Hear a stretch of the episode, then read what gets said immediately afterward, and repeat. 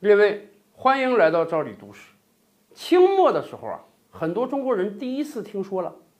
大清之外世界还很大，还有很多其他的国家，人家的科学技术都很先进，甚至那个时候很多向国内的人介绍国外知识的人呢，被称为开眼看世界第一人。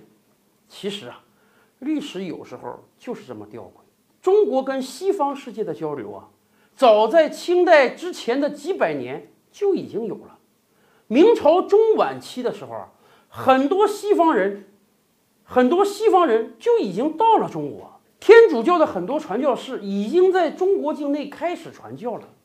以至于今天我们可以讲讲明末清初的一段故事了。一六四四甲申年，崇祯上吊了，吴三桂引清兵入关了，转瞬之间。清军就席卷了半个中国，可是那个时候啊，明王朝还是有一些抵抗力量的，相继出现了几个明朝小皇帝。这几个明朝小皇帝，一方面自己组织抵抗力量，另一方面也在考虑向外国借兵。我们知道啊，在中国历史上，尤其是春秋战国的时候，当本国受到外国侵袭的时候，本国的很多大臣就有可能向第三国、第四国借兵。来对抗他国的侵略，南明那阵儿想到谁了呢？南明那阵儿啊，首先想到了葡萄牙，因为咱们知道，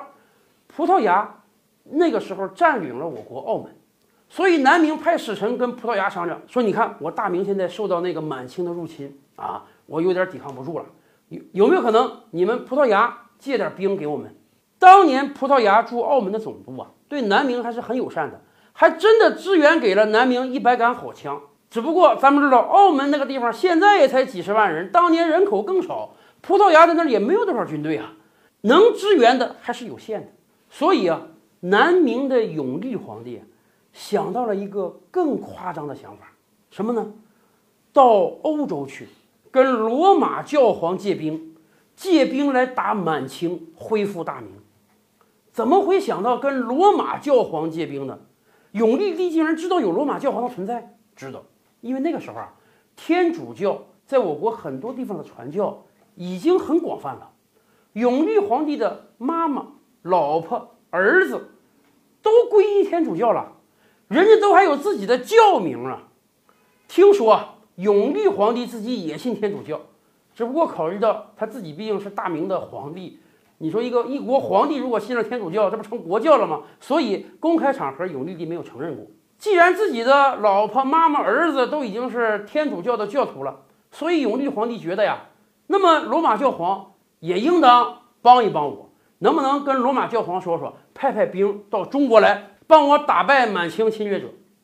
说干就干，当时永历皇帝身边就有这个传教士，于是啊，永历皇帝就命人写了一封信给罗马教皇，抬头就先套近乎，告诉罗马教皇。说我妈妈教名是啥？我我老婆教名是什么？我们都是天主教徒。现在我们这个国家遇到危难了，希望罗马教皇能派军队来帮助我们。写完这封信之后啊，永历皇帝就命令年轻的官员陈安德拿着这封亲笔信和一个叫博弥格的传教士一起远赴欧洲了。出发那一年啊，是一六四九年，距甲申之变已经五年之久了。大家想想。十七世纪时候，那个交通状况，永历皇帝竟然已经知道了罗马教皇的存在，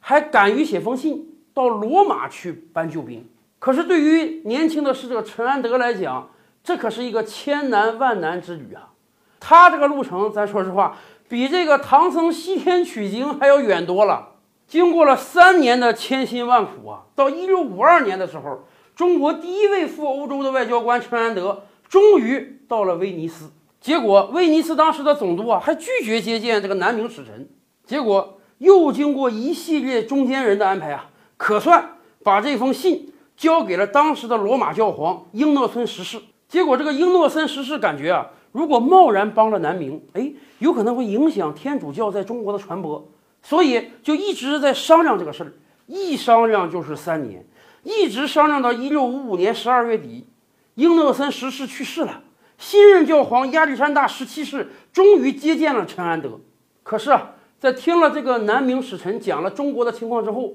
这个新任教皇也感觉到，虽然理论上讲他应当去拯救他的教众，可是啊，相隔太远，实在是爱莫能助。没办法，陈安德又辗转找到了葡萄牙国王，希望葡萄牙国王能够提供帮助。葡萄牙国王还挺给力，当时的葡萄牙国王约翰四世表示啊，可以给南明提供军事帮助，因为毕竟葡萄牙在澳门还有个据点。结果很不幸，好不容易得到了约翰四世的帮助，启程返航，刚走到今天印度果阿这个地方，果阿当年也是被葡萄牙占领的哦，南明政权都快要覆亡的消息传过来了。这个时候，葡萄牙感觉啊，满清实力太强大了，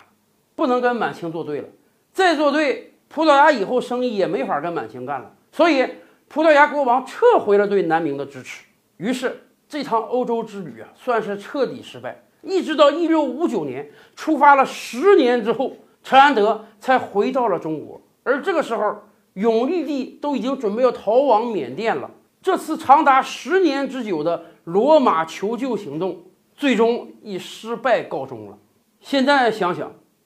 如果当年罗马真有这个实力呢？如果真的过来派兵帮南明呢？中国历史乃至世界历史会发生什么样的变化呀？